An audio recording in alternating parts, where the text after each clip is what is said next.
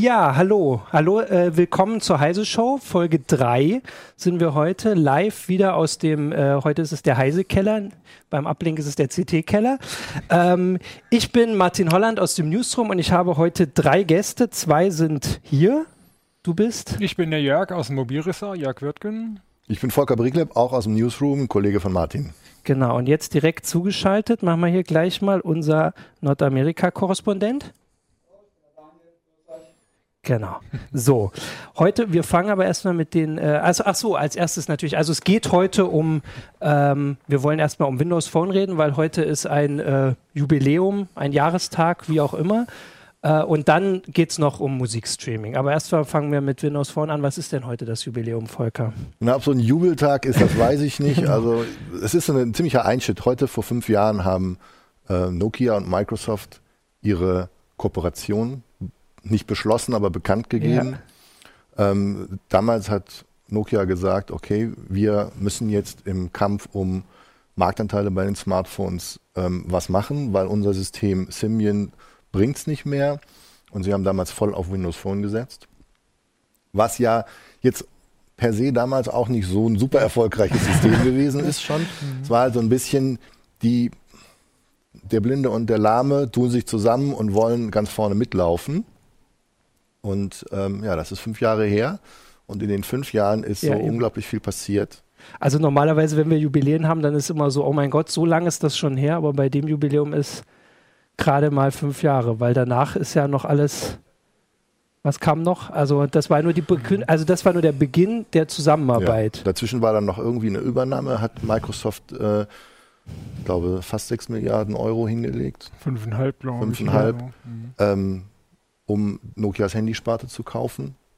Das Ergebnis ist, dass ähm, Microsoft inzwischen sieben Milliarden Dollar abgeschrieben hat auf ja. die Übernahme und es Nokia als Handyhersteller nicht mehr gibt. Ähm, ja, ich glaube, ich glaub, die Milliarden waren auch das äh, Positivste daran für Nokia. Ja.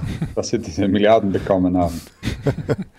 genau, und das war 2013, glaube ich. Die, also die, die Übernahme, Übernahme, war 2013. Ja. Und danach, und das ist ja immer schon wieder, das ist ja auch schon wieder Vergangenheit. Das ist auch schon wieder Vergangenheit. Und ähm, man kann jetzt auch gucken, was macht Microsoft eigentlich heute. Da hat es ähm, durch den neuen CEO, es hat ja Nadella hat's ein paar Kurskorrekturen ja. gegeben, möchte ich das mal nennen. Und wenn ich mir das angucke, ich weiß eigentlich gar nicht so genau, wo wollen die jetzt eigentlich hin mit dem Mobile? Also weil Nadella sagt ja, Mobile und Cloud First ist unser mhm. ähm, Mantra.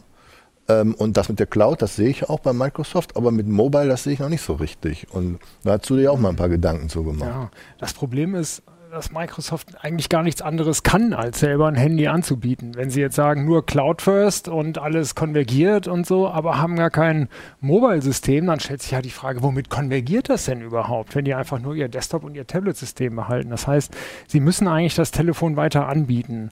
Ähm, dass die Dienste auf allen Geräten halbwegs vernünftig nutzbar sind, äh, das gewährleisten sie ja. Sie haben ja haufenweise Apps auch für Android, die ganzen Office-Sachen und, und OneNote und das, das funktioniert ja unter Android und iOS auch ganz gut, sodass der Anwender vielleicht das äh, äh Telefon, dass das äh, Microsoft-System noch am wenigsten braucht. Aber Microsoft braucht es ganz einfach, um zu sagen, hey, hier, das ist die Plattform, da geht es noch ein bisschen besser als bei den anderen. Ja, wir können ja hier mal, also das können wir zumindest noch mal äh, draufschauen, weil ihr habt ja ein bisschen den, den Ach ja, wir haben, hier so ein, wir haben hier so ein paar Sachen mitgebracht. Ich zeig mal hier. Weil ähm, das ja wirklich nur fünf Jahre das sind. Das ist gut so. Wir haben hier nämlich äh, sehr alte Handys. Das ist jetzt zumindest sehr alt aussehende. Das ist so ein Nokia-Smartphone von 2009. Das ist so ungefähr ähm, ein gutes Jahr, bevor die gemerkt haben, so, wir müssen jetzt hier radikal was ändern. Das ist ein Symbian N97 und so sahen halt damals Smartphones von, von Nokia aus. Das ist so eine normale Brikettform mit einer ausklappbaren Tastatur. Das ist eigentlich ganz hübsch. Was einem hier schon direkt auffällt, ist, ähm, mit Touch war damals noch nicht viel. So navigieren musste man hier mit so einer kleinen Wippe und so einem kleinen Cursor. Ähm, das war alles ein bisschen fummelig und ja, und das war ähm, immerhin schon zwei Jahre nach dem iPhone, muss man sich mal vor ja. vergegenwärtigen. Aber es war, wir können ja hier das mal zeigen, das war 2009, hast du gesagt. Und ja. auch wenn wir gerade so geredet haben, dass da ja so das Ende dann langsam begonnen hat, aber wenn man sich die Zahlen anguckt, da war Nokia noch mit Abstand ja. Marktführer. Ja. Und zwar, also auch ja noch ja, als die, als diese Bekanntgabe dann war mit, mit Microsoft vor fünf Jahren, war es dann schon nicht mehr ganz. Nee, also das ging ähm, ab 2010 rapide abwärts. Also 2010 ja. sind die Marktanteile von, von Android zum ersten Mal richtig ja. die, unter die, äh, durch die Decke gegangen.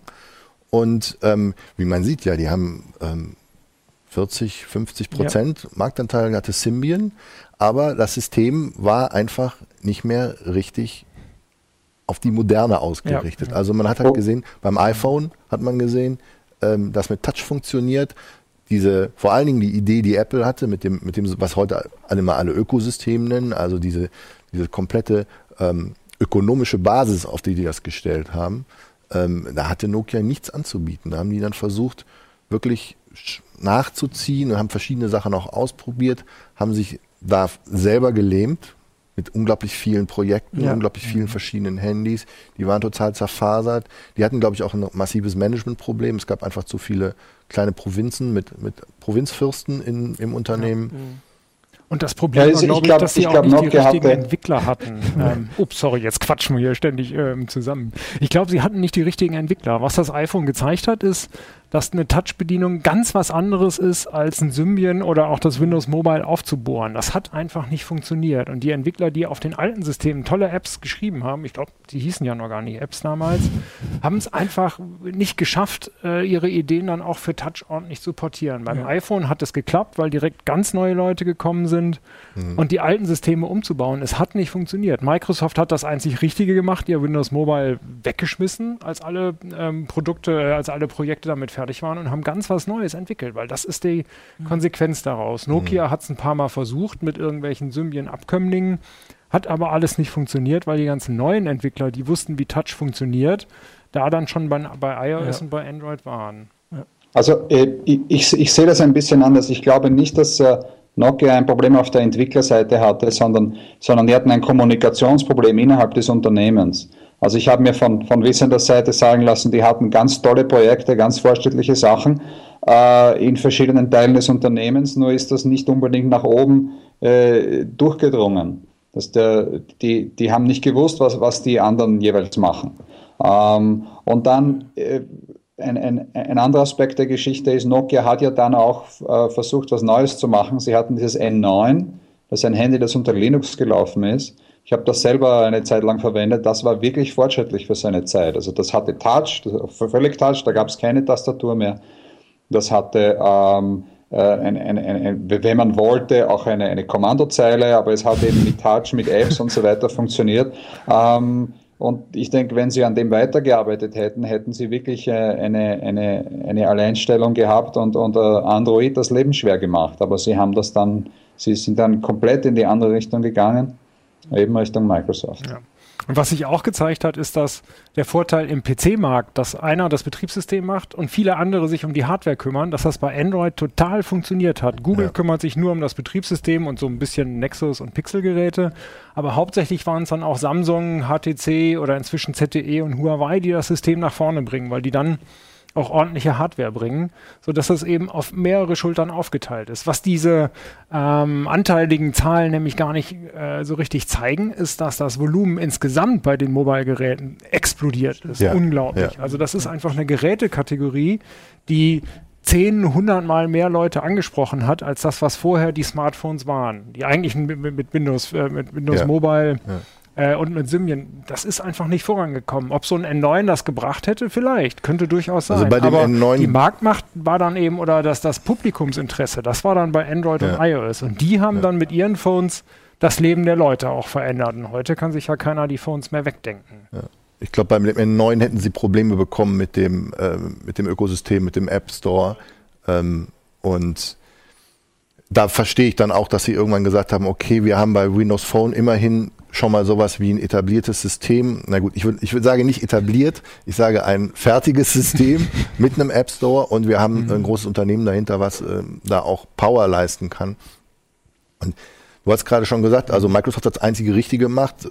Windows Mobile in die Tonne getreten und Windows Phone was ganz Neues zu machen. Ich fand das damals auch äh, wirklich einen sehr erfrischenden Ansatz. Ich bin ein großer Fan von Windows Phone nach wie vor. Ich habe auch eins, kann ich immer Ja, eben, das war nämlich die halten. Frage. Wie sieht es denn heute aus? Ja, und ähm, ja, und heute muss man leider sagen, du kannst vielleicht auch mal die eine, den einen Slide Ja, zeigen hab mit, hier den, mit den Verkaufszahlen. Da kann man nämlich auch sehen, wie der Gesamtmarkt Den hier? explodiert ist. Meintest du Die den? zweite schon Ja. am besten.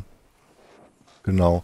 Da kann man sehen, ähm, wie der Gesamtmarkt explodiert ist, wie die beiden größten Konkurrenten Samsung und ähm, Apple ähm, über die Jahre massiv mehr Geräte verkauft Mhm. haben als Nokia und Microsoft. Ja. Und das System einfach nie richtig abgehoben hat, was ich persönlich sehr schade finde.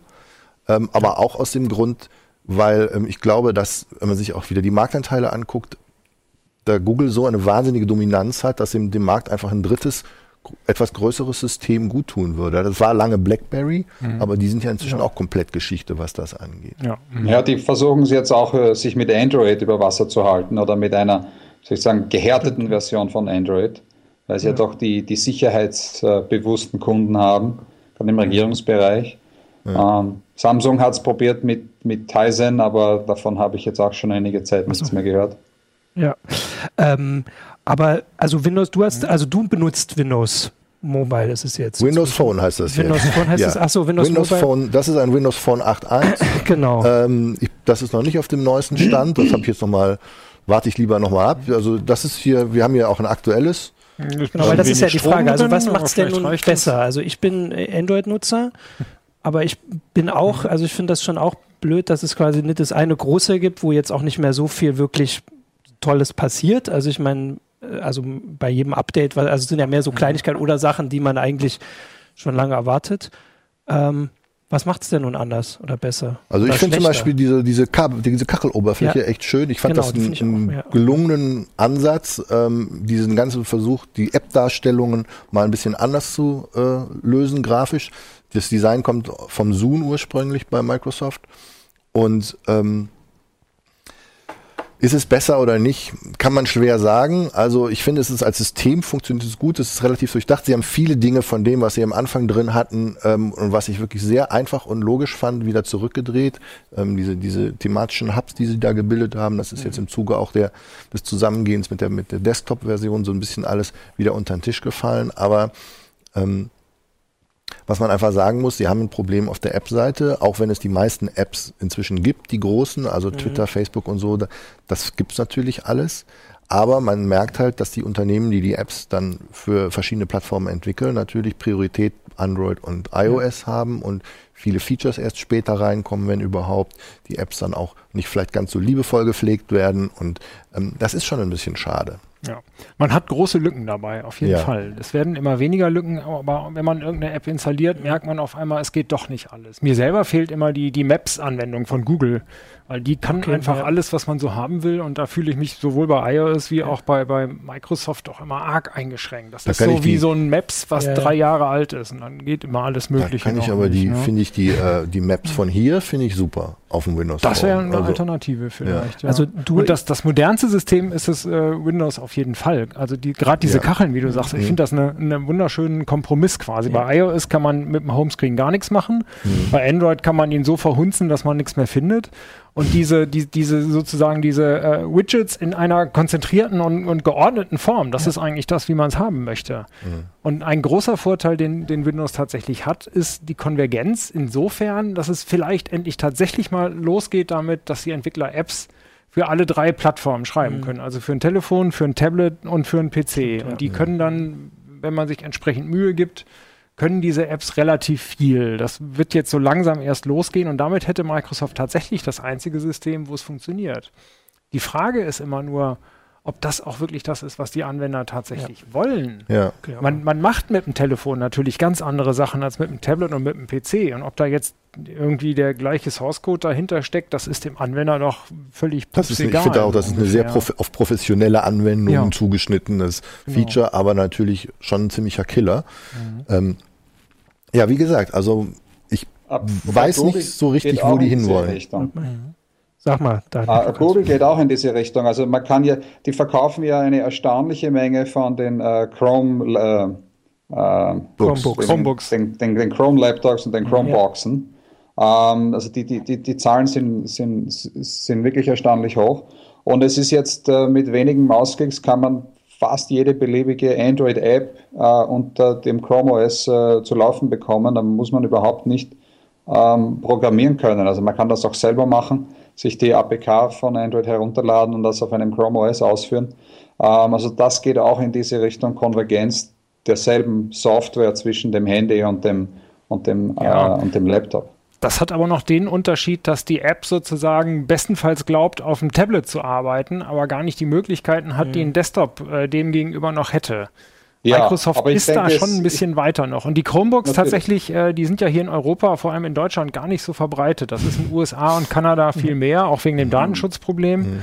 Äh, und da sind die im, im, im Bildungs- und äh, Bereich und im Business-Bereich sehr, sehr verbreitet, wo hier ja eigentlich Windows noch das Dominante ist. Mhm. Aber jetzt trotzdem, du hast ja, also Jörg, du hast es jetzt gerade alles so ein bisschen gelobt, aber du hast vorhin vor, vor, vor der Sendung gesagt, du hast Windows Phone immer für drei Tage und dann nimmst du es wieder weg. Was ist denn das, was dich dann, sind es die App, die dich dann immer wieder wegbringen? Ja, hauptsächlich sind es die Apps. Also es gibt, es, es, sind so viele Lücken. Wir, wir lesen äh, RSS-Clients mit dem Feedly äh, und ja. da gibt es für Windows zwar ein paar Apps, aber keine ist so ausgereift wie eben die für iOS oder Android. Die mhm. Foto-Apps können weniger. Jetzt gibt ja. es von Adobe äh, eine Lightroom-Version für Mobile, wo man die, die Handy-Fotos automatisch in seine Lightroom-Bibliothek mit einbauen kann. Das ist super komfortabel, ja, stimmt, geht aber unter Microsoft wieder nicht wenn man irgendwie ein bisschen mit den Streaming-Diensten experimentieren will, dann ist es schon schwierig genug, überhaupt sich zwischen Netflix und Spotify und dieser zu unterscheiden und dann immer noch zu gucken, gibt es jetzt die Microsoft-App? Kann die denn auch wirklich alles? Kann man die Untertitel gucken und ja, sowas? Okay, ja. Man ist ständig damit beschäftigt, irgendwelche tollen Apps nicht einfach zu installieren, ja. sondern erstmal muss man gucken, gibt es sie überhaupt und können sie alles? Ne? Obwohl ich so die Erfahrung mache in meinem Umfeld, ist, dass die Reaktion auf Windows Phone immer sehr positiv ist, gerade bei, bei Anwendern, die jetzt wirklich nicht so viel machen, die ein bisschen Twitter, ein bisschen Facebook. Ja, mhm. ähm, das sind wirklich gute, bezahlbare Smartphones mit ähm, einem ordentlichen System. Für uns jetzt vielleicht, was mich zum Beispiel bei Android immer stört, ist dieses, das würde mich stören als, als Konsument zu sagen, ich weiß ja nie, was ich da kriege. Jeder bastelt da seine eigene Oberfläche drauf. Mhm. Und ähm, das ist dann für die einen ist es wieder irgendwie ein, ein, Argument, ja, das ist so super an, zum Anpassen, das kann ich mir individuell gestalten. Aber manche Leute wollen auch einfach nur irgendwie ein Ding, was verlässlich funktioniert und wo sie jetzt gar nicht so viel rumstellen müssen. Und da wundert es mich eben, ja. dass die da, weil die in dem Segment ja auch in Deutschland zum, zum Teil fast dann 10% Marktanteil hatten mit Windows Phone, äh, mit, den, mit diesen Mittelklasse Nokias, warum die da jetzt komplett wieder rausgehen. Und ähm, da ist mir im Moment eben nicht so klar, wo will Microsoft jetzt eigentlich hin. Kommt da jetzt noch was? Mhm. Wobei Microsoft hatte ja, glaube ich, nicht das Bedürfnis, alle diese Handys selber zu machen, sondern sie haben halt ein paar gemacht, um zu zeigen, was geht und wollten, dass die anderen, so wie, wie, wie Samsung und HTC und wer auch immer, äh, Handys mit Windows Phone äh, herstellt. Und aber ich sehe seh im Moment, halt nicht. ich sehe auch im Moment niemanden, der das sonst machen würde. Also es gibt natürlich ein paar Hersteller, die das noch tun. Da gibt's, es gibt äh, werden wir jetzt auch demnächst auf dem Mobile World Congress sicher wieder ein paar Windows Phones sehen, aber die sind dann selten auch hier auf dem Markt.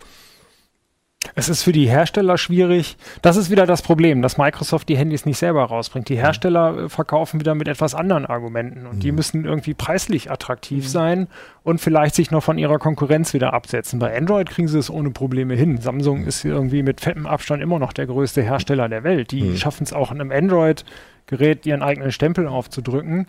Äh, und die, die Windows-Geräte, da wissen die Hersteller selber nicht so richtig, wie sie die vermarkten können. Es scheint in einigen Märkten gut zu gehen. In Indien, glaube ich, gibt es irgendwie Hersteller, da können wir den Namen noch nicht mal aussprechen ja. und die haben haufenweise Windows-Handys da. Das ja. funktioniert ziemlich gut. Mhm.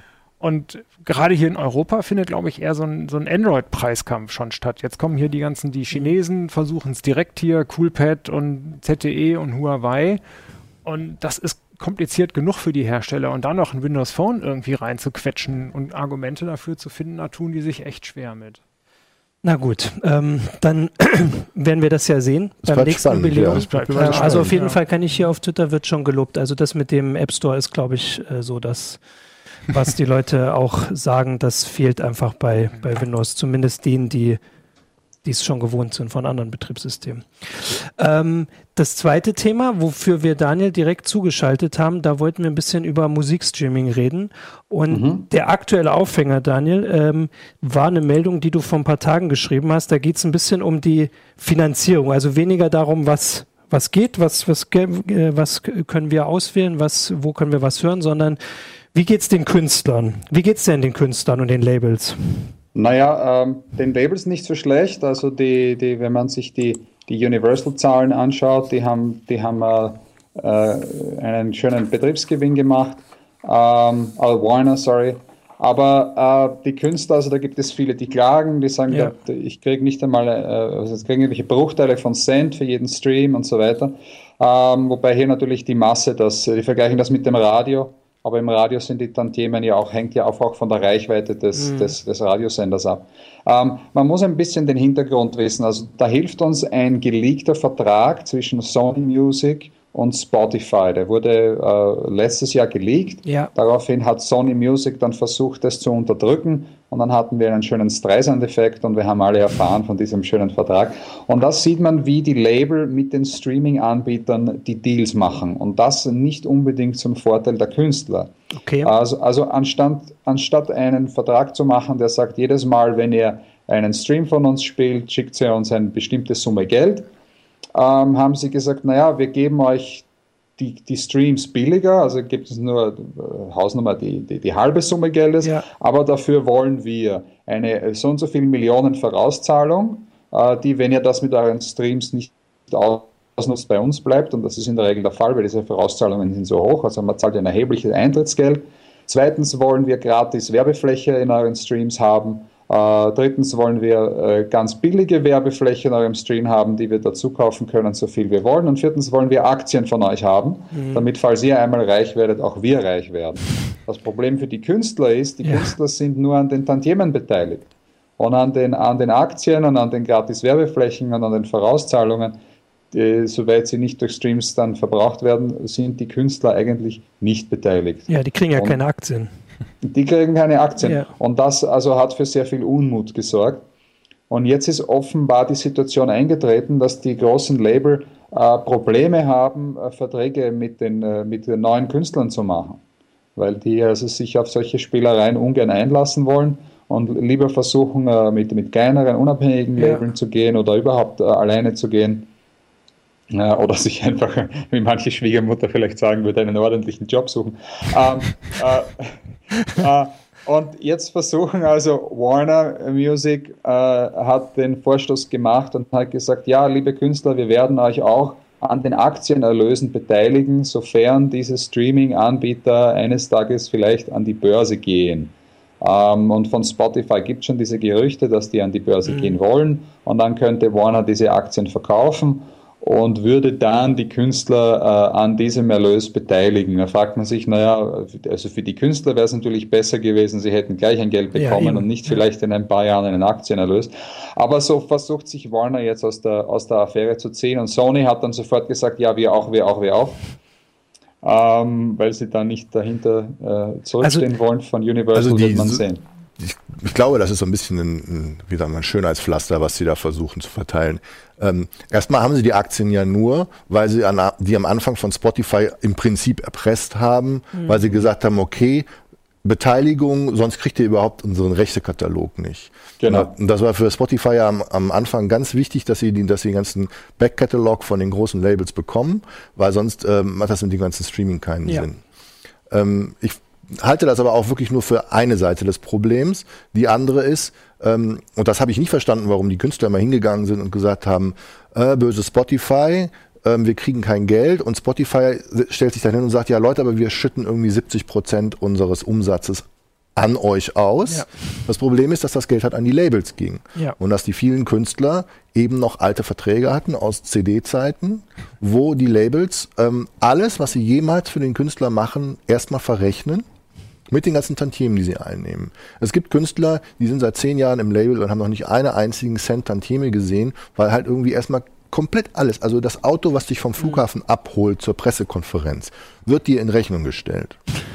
Und okay. ähm, da bist du natürlich, wenn du kein irgendwie Superstar bist, dann kannst du da lange, lange, lange, lange für arbeiten, bis du dann erstmal deine ersten Euro Tantiemen siehst. Das ja, heißt also in der, in, der, in der Regel ist es so, dass sie eine Stange Geldes bekommen, wenn sie bei dem Label unterschreiben, so einen Signing-Bonus. Den Vorschuss das ist eine natürlich Vorauszahlung. Auch das ist eine Vorauszahlung auf die Tantiemen. Uh, und eben weil alles mögliche gegenverrechnet wird. So, das heißt, die meisten Künstler bekommen nach dieser ersten, nach diesem Signing-Bonus tatsächlich nichts mehr. Nie.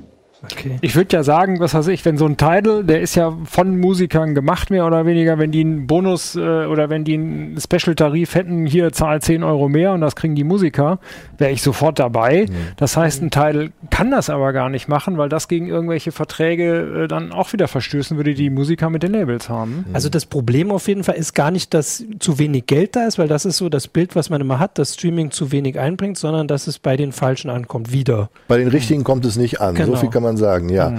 Ähm, und das liegt unter anderem auch an dem Verteilerschlüssel, den die Streamingdienste selber haben. Das ist auch noch ein Teil des Problems. Also ähm, wenn du jetzt zum Beispiel nur ähm, Singer-Songwriter-Musik ja. hörst, ne, dann hörst du die ganze Zeit irgendwelche ähm, völlig unbekannten Indie-Artists auf Spotify, die so Gitarrenmusik machen und zahlst dafür glücklich deine 10 Euro im Monat. Mhm. Und von diesen 10 Euro kriegt aber trotzdem 40 Prozent Beyoncé, Lady Gaga, ähm, die Backstreet ja. Boys, weil ähm, sozusagen die gesamten Einnahmen von Spotify, die die ausschütten, werden prozentual verrechnet mit dem mit den, sozusagen mit so internen Punkten, ja. die ähm, wie groß der Anteil eines Künstlers sozusagen ja. am Gesamtstreaming-Aufkommen ist. Ja. Das heißt, immer von deinem Geld wird immer Lady Gaga und immer Beyoncé was bekommen, auch wenn du die nie hörst. Und da sagen auch schon viele Künstler zu Recht, das müsste man mal so ein bisschen umdrehen, dass sozusagen die, die, die Tantiemen so alloziert werden, dass tatsächlich mhm.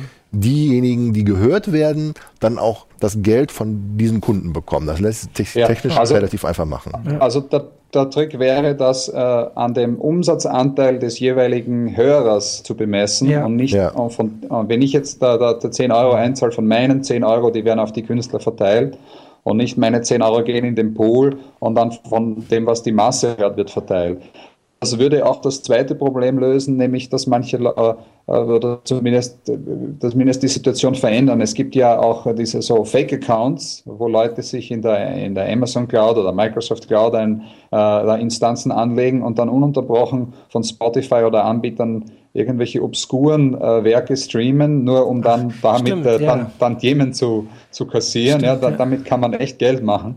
ähm, äh, was natürlich auf Kosten, also das sind wirklich so, so Geräuschkulissen, die sie ja. da, die sie da bei, bei Spotify zuerst hineinstellen, um sich dann äh, hundertfach zurück, tausendfach zurück zu streamen und damit Geld zu machen. Das könnte man vielleicht äh, auf, diese, auf diesem Weg auch einmal versuchen, dieses Geschäftsmodell weniger attraktiv zu machen. Wissen wir denn, ob alle äh, Streaming-Dienste ähnliche Verträge haben? Ja, also sie haben, äh, ja, also das, dieses, dieses Problem mit den Aktien und mit den hohen Vorauszahlungen, das ist kein Sonderfall für Spotify, sondern das mussten die anderen Streaming-Anbieter auch machen. Mhm. Ähm, die wurden auch in diese Richtung gezwungen, sonst hätten sie die Verträge nicht bekommen. Und dann gibt es äh, für, den jeweilig, für, das jeweilige, für den jeweiligen Streaming-Andienst, um beim Beispiel Spotify zu bleiben, Spotify, die, die Labels haben ein Most Favored Nation Clause. Das heißt, wenn jetzt äh, ja. Warner mit Spotify einen bestimmten Deal macht, äh, der gut ist für Warner, dann können die anderen Label, Universal und Sony auch ähm, dieselben besten Bedingungen bekommen. Und mhm. zwar nicht gerechnet auf den Gesamtvertrag, sondern auf die jeweilige einzelne Bedingung. Ähm, doch, das heißt, ja. können die Rosinen sich aus den anderen Verträgen herauspicken. Ähm, das führt dazu, dass die Verträge sehr ähnlich sind. Das war doch auch so, als Apple letztes Jahr da reingedrängt ist, haben sie doch versucht, die Landschaft quasi zu ändern. Also zum Beispiel ist ihnen ja im Dorn im Auge, dass man Spotify so lange kostenlos oder kostenlos hören kann mit Werbung. Und das haben sie ja auch nicht geschafft. Also die, es ist ja weiterhin ja. möglich. Also sie konnten Spotify dann auch nicht dazu drängen. Aber die Label, uh, Warner hat das auch ganz offen gesagt, sie wollen also forcieren die, die bezahlten Abos äh, bei Spotify und anderen Anbietern, weil da mehr Geld für die Label äh, ja, hereinkommt. Ähm, und das heißt, die, die, die Labels sind auch nicht so glücklich mit den werbefinanzierten Streams. Ja. Ähm, und auch nicht rasend glücklich natürlich mit, äh, mit YouTube, wo man viel ja, äh, genau. kostenlos findet. Andererseits ist das gerade für weniger bekannte Künstler heutzutage die, die Plattform, um gefunden zu werden, um, Äh, wenn man irgendjemand hört, ah, da ist ein Konzert, den kenne ich nicht, na vielleicht schaue ich mal auf YouTube, was der, was der drauf hat, bevor ich mir eine, eine, eine Konzertkarte kaufe. Also ähm, äh, die richtige Abstimmung zu finden, das äh, ist, glaube ich, noch niemandem gelungen. Ja. Zu den bezahlten Accounts können wir ja noch kurz gucken. Wir haben vorhin zumindest mal versucht, die Zahlen zu finden. Man weiß das ja gar nicht so. Also Spotify ist inzwischen bei 20 Millionen. Ja, das letzte, was ich gelesen habe, war so 25 plus vielleicht inzwischen schon. Okay, also ja. so genau sagen sie das auch nicht. Es sind 25 Millionen zahlende Kunden, mhm. 75 Millionen insgesamt. Bei den anderen sind es dann schon deutlich weniger. Also diese habe ich mir hier notiert, äh, 16 Millionen insgesamt, 6 Millionen zahlend. Mhm. Jetzt, irgendwas geht jetzt hier los im Hintergrund. ähm, irgendwas geht jetzt hier die, los. Die Technik spinnt hier durch. Wir haben zumindest Apple Music noch. Wir müssen jetzt hier. Apple Music angeblich 10 Millionen, weiß man auch nicht so genau. Die sind alle nicht so besonders transparent mit ihren Zahlen.